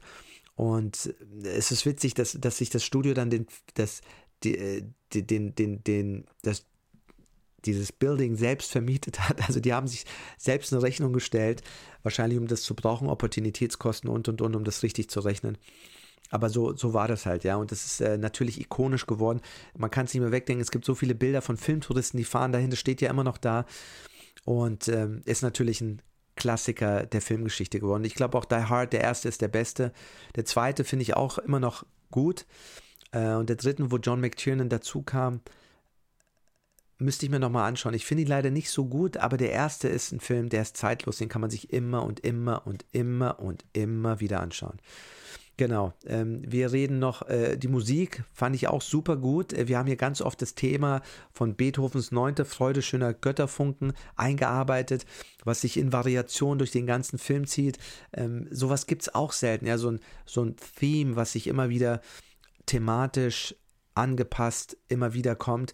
Das gibt es eigentlich ganz, ganz selten, ja. Und natürlich der nächste Punkt, über den wir reden müssen, ist, sind die Stunts und die Action und das ganze Design. Es ist interessant übrigens, dass das Audiokommentar auf der DVD oder Blu-ray, ich habe eine DVD noch, das machte John McTiernan, der Regisseur, mit dem Production Designer, ja. Und äh, das sagt auch sehr, sehr viel, wie wichtig das Ganze war, weil die haben das ja sehr japanisch eingerichtet, das muss ja alles eingerichtet werden. Da mussten die Interiors vom also das alles, was innen gedreht wird vom Studio, muss ja nachgebaut werden im Studio. Dann haben sie das über drei Stockwerke auf einem Studio-Lot, also im Studiogelände nachgebaut.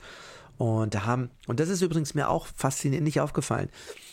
Ähm, darüber reden wir gleich, ganz, ganz wichtiger Punkt. Wir machen eine ganz kurze Pause mit einer kleinen Werbung in Eigensache und dann äh, sind wir danach gleich wieder da. Bleibt dran, es geht spannend, es geht um, äh, wie sie das äh, Interior gedreht haben und was sie da für Außensets gemacht haben. Also ganz, ganz spannende Geschichte. Bis gleich.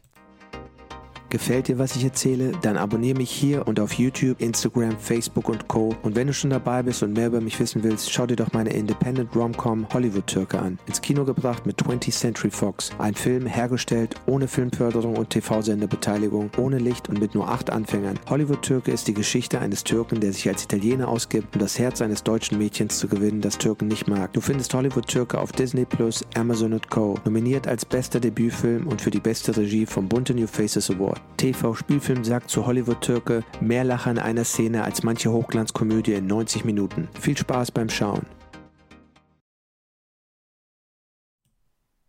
Und da sind wir wieder zurück und wir reden jetzt nochmal ganz kurz darauf, wie sie das gemacht haben. Und zwar alle Szenen, ähm, die sie innen drinne drehen, die im Studio nachgebaut worden sind, also da, ne, weil sonst hast du ja nicht wirklich die Lichtbedingungen, mussten sie ein 360-Grad-Art Panorama bauen, was so aussieht wie LA die Stadt im Hintergrund, weil man das ja ständig durch die Fenster sieht. Und es musste extra hergestellt werden und beleuchtet werden und mit verschiedenen Situationen, Nacht, Sonnenuntergang und und und, ja, weil wir verschiedene Szenen, die da haben. Und es wurde so gut nachgebaut, man sieht es nicht. Man hat immer das Gefühl, die drehen im echten Studio und die sind irgendwo halt in einem echten Gebäude. Und das ist alles nicht echt, das merkst du nicht. Das ist einfach so gutes Filme machen. Das ist das, wofür Hollywood denn berühmt war. Und ich muss auch mittlerweile sagen, ich glaube, das sind wirklich auch diese wenigen Filme, wo Hollywood am besten ist, ja. Es gibt ja auch Schrott aus Amerika. Man denkt ja immer nur Hollywood ist, aber man, wir denken an diese großen, krassen Filme.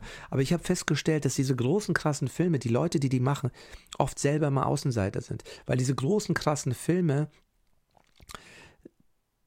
sind ja erstmal eine Minderheit. Es gibt nicht so viele Filme, die das schaffen, was die gut schaffen. Und die Leute, die sie machen, sind auch eine Minderheit in dieser Industrie.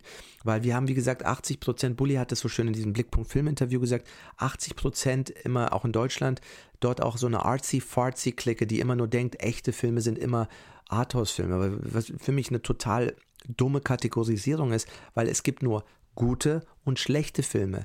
Und ob das jetzt ein Film ist, der in der Kammer spielt mit zwei Personen, der kann spannender sein als ein Big-Budget-Action mit tausenden Leuten. Und dann genauso umgekehrt kann ein Actionfilm mit tausenden Leuten intelligenter, klüger, besser gemacht sein als irgendein Arthouse-Drama, ja, weil Arthouse das ist so unfair. Der Titel klingt ja schon, das ist Kunst, ja, ein Kunsthaus. Wir machen Kunst. Ja, aber das meiste ist nicht gut. Ich habe viele Filmfestivals gesehen. Das meiste, was sogenannte Arthouse-Film ist, ist Schrott. Ja, und auch da gibt es nur ganz wenig gute. Und selbst das sind immer dann, dann die Minderheiten in dieser, in dieser, in dieser Nische. Und ich glaube, diese Leute wie McTiernan, Lucas, Cameron, die sind selber Außenseiter innerhalb einer Industrie, in der sie zwar sehr erfolgreich sind, aber sie gehören dort zur Minderheit.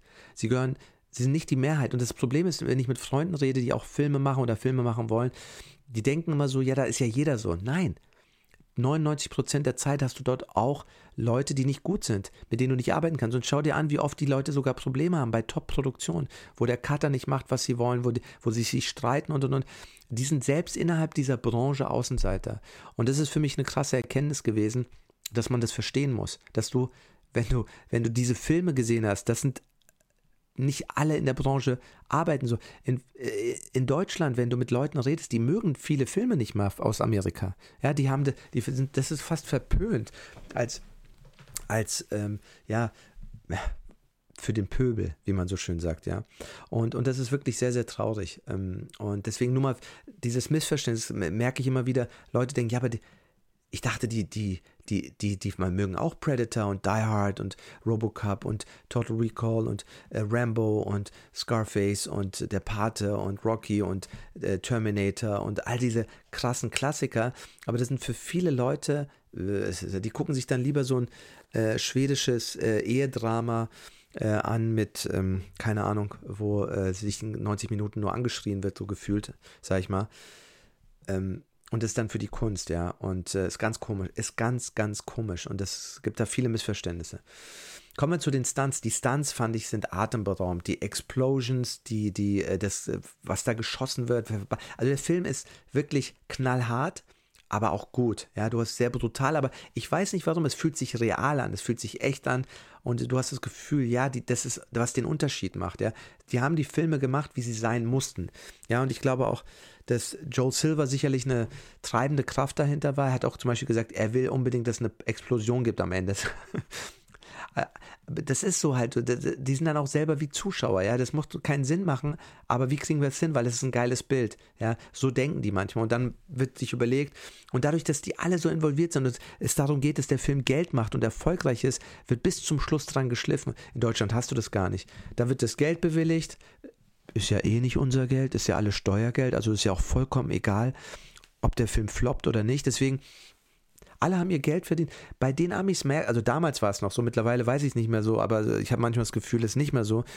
Aber der, der Film muss Geld bringen. Der Film muss Geld einspielen, der muss funktionieren. Deswegen wird da bis zum Schluss daran geschraubt, dass viele Leute reingehen. Das hast du in Deutschland nicht. Das ist vollkommen egal, ob der Film einen Zuschauer hat oder eine Million. Die wenigsten haben das überhaupt. Wir wissen ja, in Deutschland schaffen ähm, ein paar Prozent der Filme, wenn überhaupt, nicht mal ein paar Prozent, äh, vielleicht ein paar Prozent der Filme über eine Million Zuschauer in einem Jahr vielleicht drei bis sechs Filme, ja.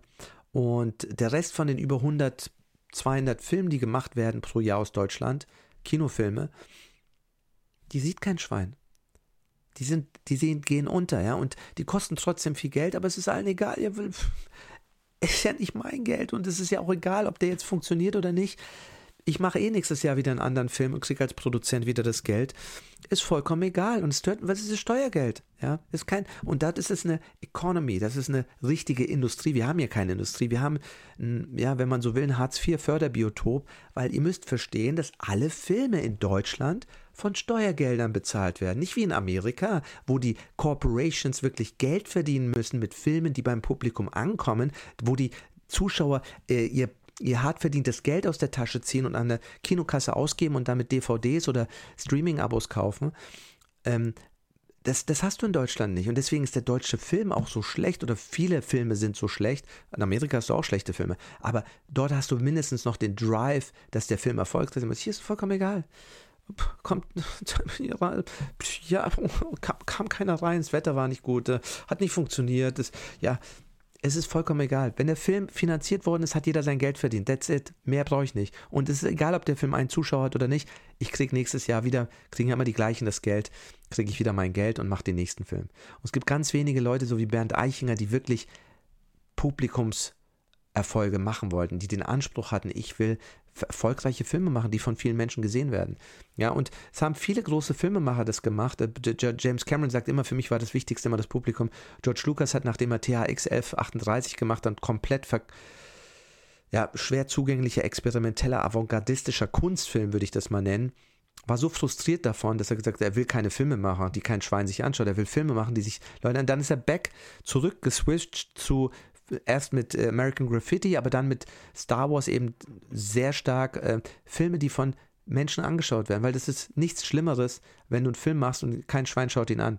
Und dann besinnen sich die Leute nochmal sozusagen. Aber der hat es halt ja gut gemacht. Also wie gesagt, James Cameron ähm, hatte das auch, äh, John McTiernan hat das auch und das, das gibt es heutzutage sozusagen immer weniger. Und Deutschland hast du es aus dem Grunde nicht. Aber dort arbeitet man bis zur letzten Minute.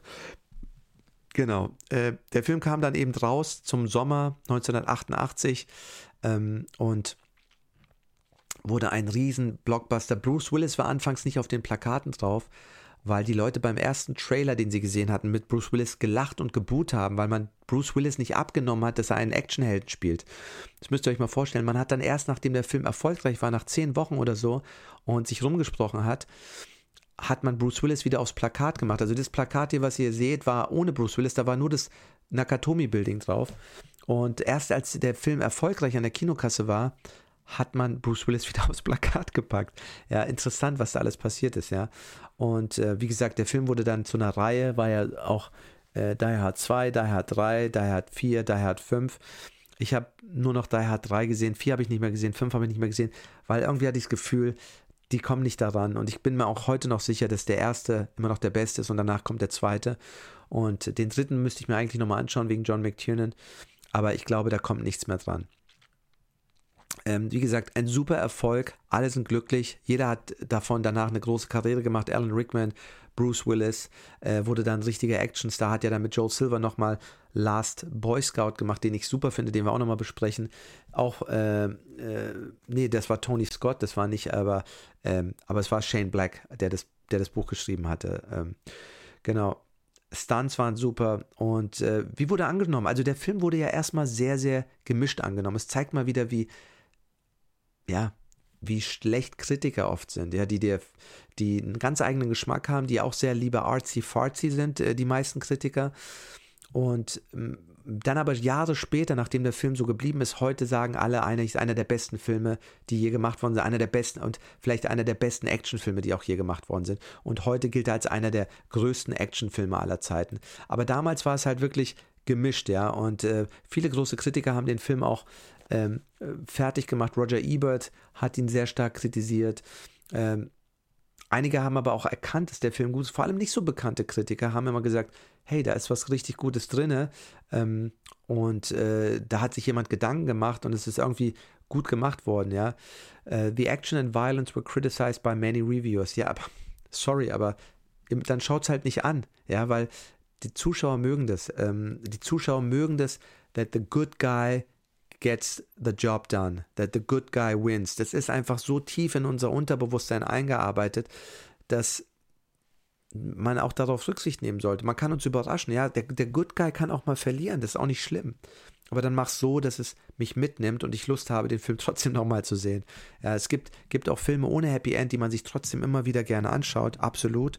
Aber dann mach es so, dass, dass, es, dass es Spaß macht, ja. Und das hast du heutzutage immer weniger.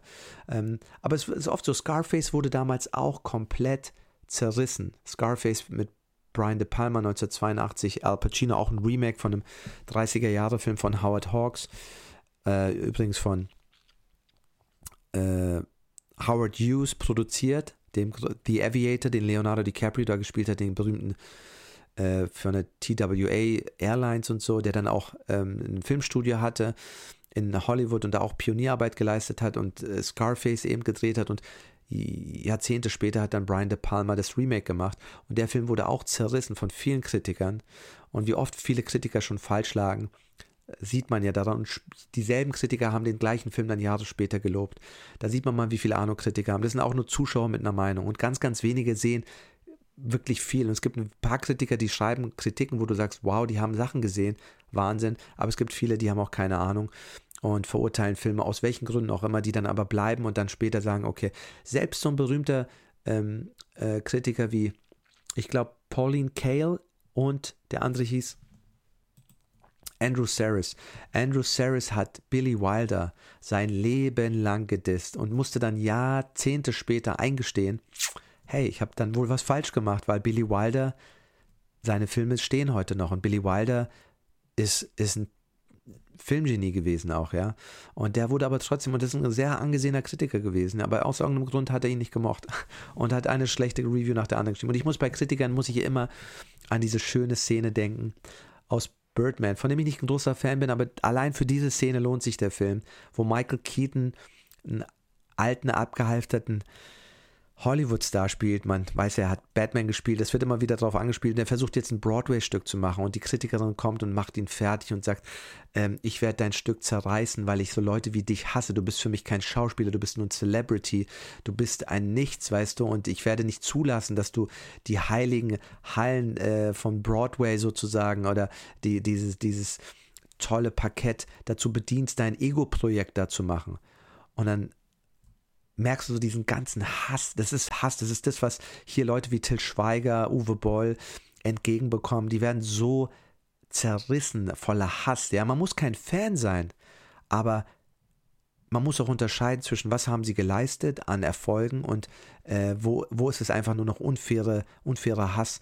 Und dann antwortet halt, ähm, antwortet der Charakter von Michael Keaton in dem Film so toll, sagt er, What do you do? You do nothing. You risk nothing. Nothing. I risk everything. Weißt du, ich, ich riskiere alles.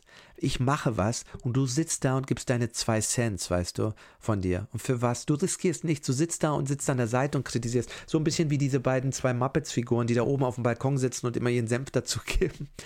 Ähm, und das ist für mich was bei, bei, bei viele Kritiker auch machen. Die können ja einen Film zerstören oder nicht. Und wir wissen mittlerweile, wie sehr die eingekauft sind. Wir wissen mittlerweile durch die Dokus, die es über Harvey Weinstein gibt, ähm, da gibt es tolle Dokus, ich weiß nicht, ob die auf Arte lief oder so, wie er die Kritiker und die Journalisten, die Kritiker waren, manipuliert hat, in seiner Tasche hatte, Leute, die oft selber Journalisten waren, aber sich gewünscht haben, zum Beispiel selber gerne mehr Drehbücher zu verkaufen, weil hm, viele Journalisten wollen ja eigentlich auch vielleicht Autoren sein, Romanautoren, Drehbuchautoren und und und oder was anderes noch und wie er sich dann immer dadurch so die gefällig gehalten hat und so und äh, immer tendenziell sie auch genötigt hat, gute Reviews zu schreiben, durch so eine Art Abhängigkeitsverhältnis. Na du, wir machen diesen einen Film von dir. Da gibt es diese berühmte Geschichte mit dem, mit dem Chef von NBC News, dem Oppenheimer, der selber Drehbücher schreibt, das muss man sich mal vorstellen, News-Typ, der dann nebenbei Drehbücher schreibt, der immer auch im Gespräch war, diese Story nicht zu bringen über Weinstein, weil er mit Weinstein im Gespräch war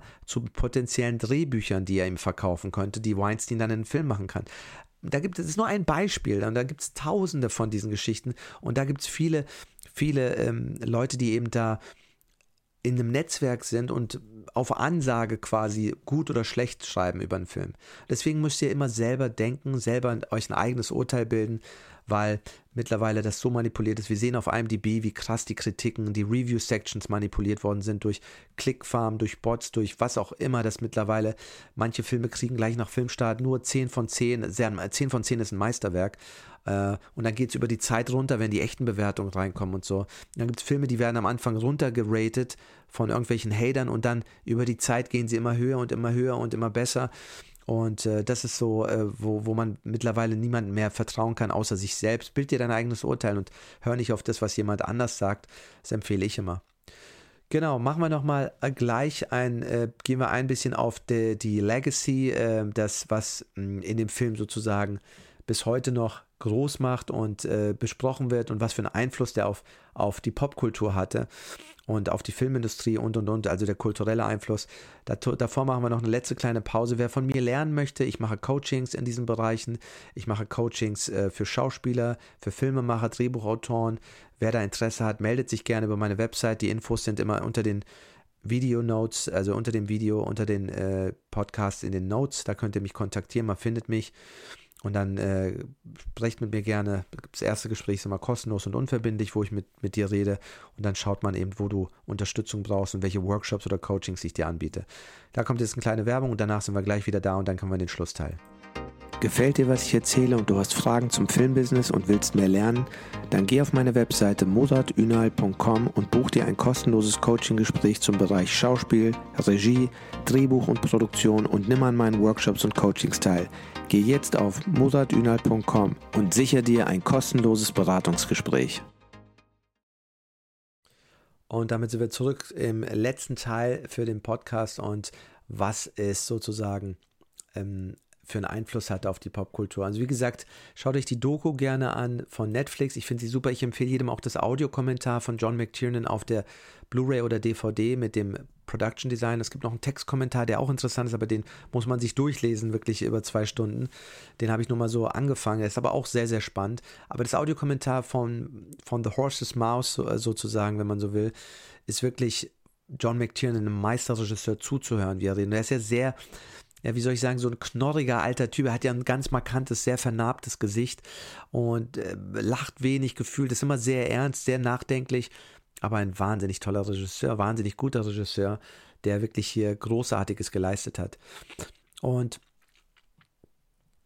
ja, also der Film hat viele beeinflusst, viele Filmemacher äh, sagen, aber ich meine, das Ganze danach, was kam, war immer so, dass viele Filme verkauft worden sind, wie das ist Die Hard on a Bus, Die Hard on a, äh, in, a, in, in the White House, ne, uh, Olympus has Fallen oder so. Es gibt immer wieder Filme, die sozusagen sich darauf beziehen, Die Hard in Mexico, wo man Get the Gringo zeigt. Also es gibt immer so viele Filme, die sich basierend auf Die Hard in einem anderen Setting, äh, wo ein Mann gegen alle kämpft, äh, Alarmstufe Robin mit Segal war, Die Hard on a Boat, Die Hard on, ja, also es war immer Die Hard, so, es war so, der hat ein ganzes Genre, wenn man so will, geprägt. Ähm, mittlerweile läuft er jedes Jahr ähm, zu Weihnachten natürlich ein Weihnachtsklassiker, weil du hast die Weihnachtsmusik, es spielt in LA an Weihnachten. Das Weihnachtsthema ist visuell nicht mehr zu, zu sehen, aber er ist natürlich da, weil er am Heiligabend spielt. Wir hören ein bisschen auch die Musik. Witzig ist die Stelle am Anfang, wo, wo ihn der Limousinenfahrer Argyle abholt und dann macht er Musik an und sagt so, ähm, und kommt dann so Rap-Musik raus und er sagt so, können wir nicht ein bisschen Weihnachtsmusik hören? Er so, das ist Weihnachtsmusik und dann kommt dieser Rap aus, aus den 80ern, so richtig Run DMC-mäßiger Rap ähm, wirklich cool. Daher, also äh, der Film hat unglaublichen Einfluss ähm, gehabt und wie gesagt, viele Leute sind dann in ihrer kritischen Beurteilung umgeschwenkt und haben gesagt, mittlerweile ist als einer der, gilt als einer der größ, großartigsten Actionfilme, die jemals gemacht worden sind.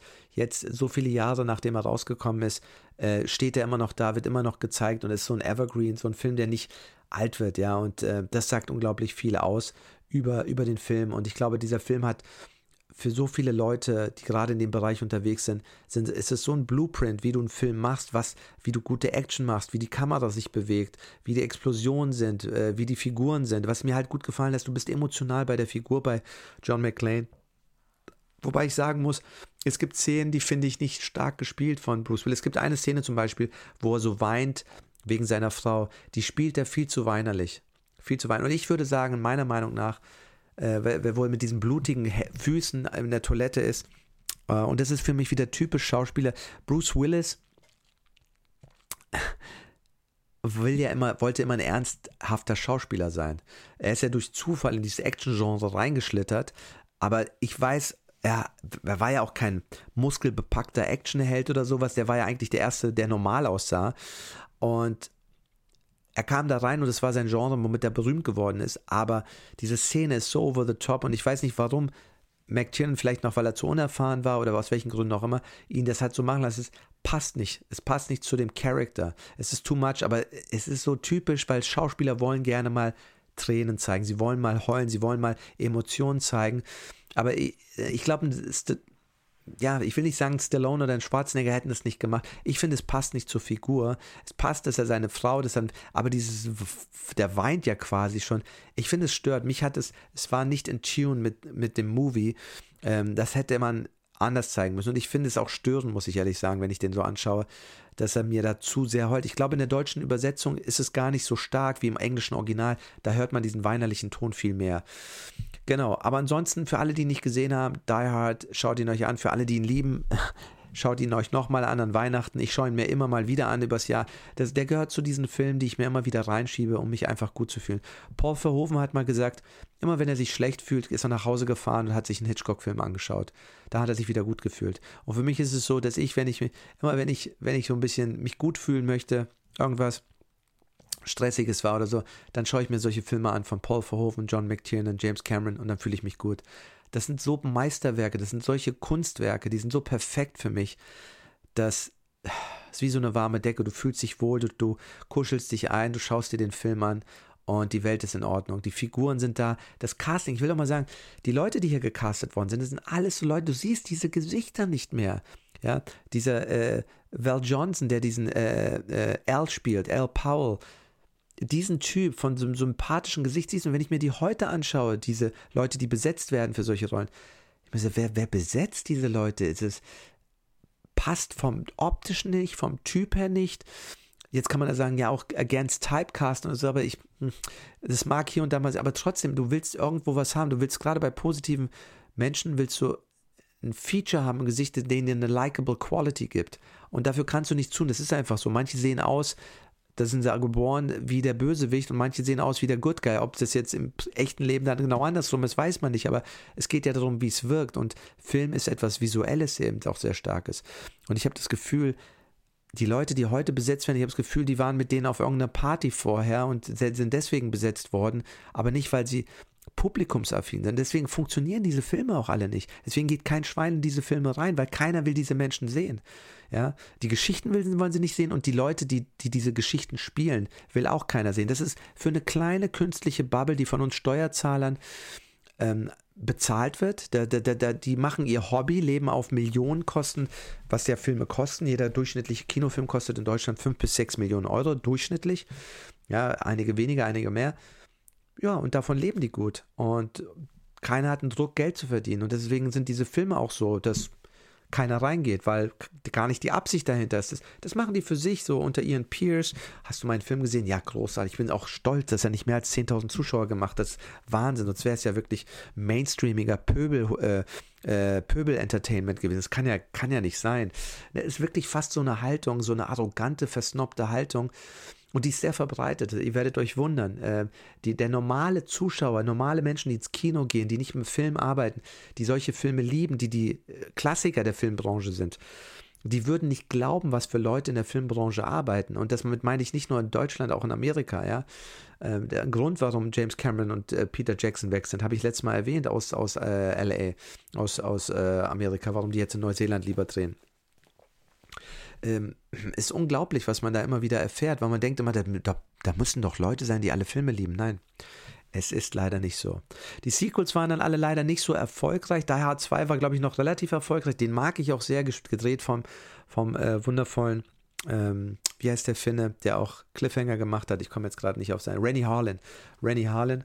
Ähm, toller Film, äh, den werde ich mir auch nochmal anschauen. Auch so ein schönes Weihnachtssetting im Schnee, toll gemacht. Ähm, aber kommt nicht an Teil 1 dran. Da 1 ist immer noch irgendwie der beste. Und dritten habe ich gesehen, aber vergessen. Den habe ich damals im Kino, glaube ich, sogar gesehen. Ähm, müsste ich mir jetzt nochmal anschauen. Und die anderen habe ich gar nicht gesehen, würde ich mir vielleicht irgendwann mal auch anschauen. Genau. Ähm, ich hoffe, wir haben nichts vergessen. Ich hoffe, eine kleine Sache wollte ich noch sagen, die mich, die mich stört. Und dann machen wir für heute Schluss also es gibt ja mehrere kleine dramaturgische Lücken. Der, der, die Ambulanz, die am Anfang nicht zu sehen ist, das aber nie jemandem aufgefallen ist, was sie erst im, im in dieser Doku, Documentary von Netflix gezeigt haben, dass einem nicht klar wird, hey, die kommen aus diesem LKW raus. Ich habe so viele Autos gefühlt gewesen, dass ich gar nicht mehr gewusst habe. Da kann gar keine Ambulanz drin gewesen sein.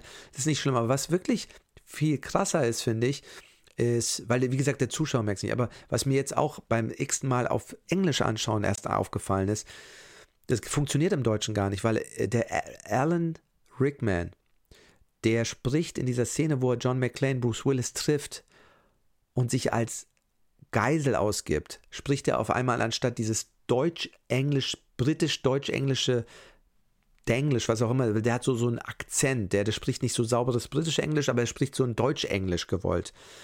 Und dann kann er plötzlich in einen perfekten amerikanischen kalifornischen Akzent wechseln. Das macht keinen Sinn, weil wenn du schlecht Englisch sprichst, dann sprichst du schlecht Englisch und kannst dann nicht von schlecht Deutsch-Englisch switchen in einen perfekten Kalifornien-Akzent. Ja, das, wie gesagt, nur im, Deu im Deutschen geht es nicht. Das ist nur im Amerikanischen äh, zu verstehen. Das, aber es funktioniert trotzdem auf Deutsch, der Film.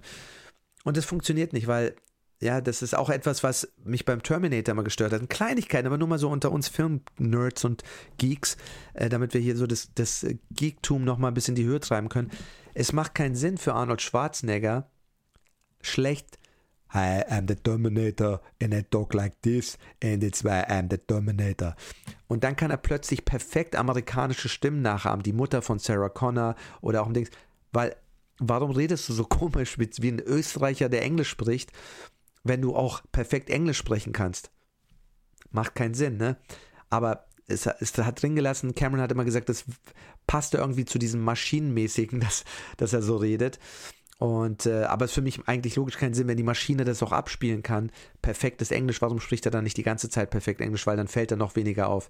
Aber äh, kle kleine Side Note. Und hier, wie gesagt, hat es mich immer gewundert, weil Alan Rickman spricht kein perfektes Englisch, er spricht so Deutsch-Englisch oder Englisch mit einem deutschen Akzent, weil er spielt ja einen Deutschen. Und dann spricht er plötzlich perfektes amerikanisches, akzentfreies Englisch. Macht keinen Sinn. Wie seht ihr das? Schreibt es mir gerne in die Kommentare. Ansonsten wünsche ich euch viel Spaß, eine schöne Zeit und hoffe, euch hat der Podcast gefallen. Nächste Woche gibt es einen neuen Podcast. Ich schaue mir morgen Avatar 2 an. Vielleicht sprechen wir dann schon über Avatar äh, 2, wobei ich den ungern spoilern möchte, aber hm, kann man sich ja später anhören. Oder ich mache einen anderen Klassiker, vielleicht Robocop, vielleicht einen anderen Film. Wir werden auf jeden Fall noch ein paar Paul Verhoeven-Filme besprechen. In diesem Sinne, schreibt mir auch gerne Vorschläge, welche Filme ihr gerne nochmal hören würdet. Äh, und wenn es auch einer meiner Lieblingsfilme ist, werde ich ihn auf jeden Fall besprechen, weil ich gebe natürlich nur hier Filme wieder, die ich finde, die mir super gefallen, die man gesehen haben musste. In diesem Sinne, alles Gute, bleibt gesund. Gefühlt ist gerade jeder zweite krank. Und ich freue mich, wenn ihr nächste Woche wieder einschaltet. Teilt es gerne, bewertet es gerne und äh, schreibt eine Kritik dazu. Gebt mir gerne Feedback und bleibt mir vor allem treu. Ich freue mich, wenn es euch gefällt. Bis dahin, bis nächste Woche. Ciao.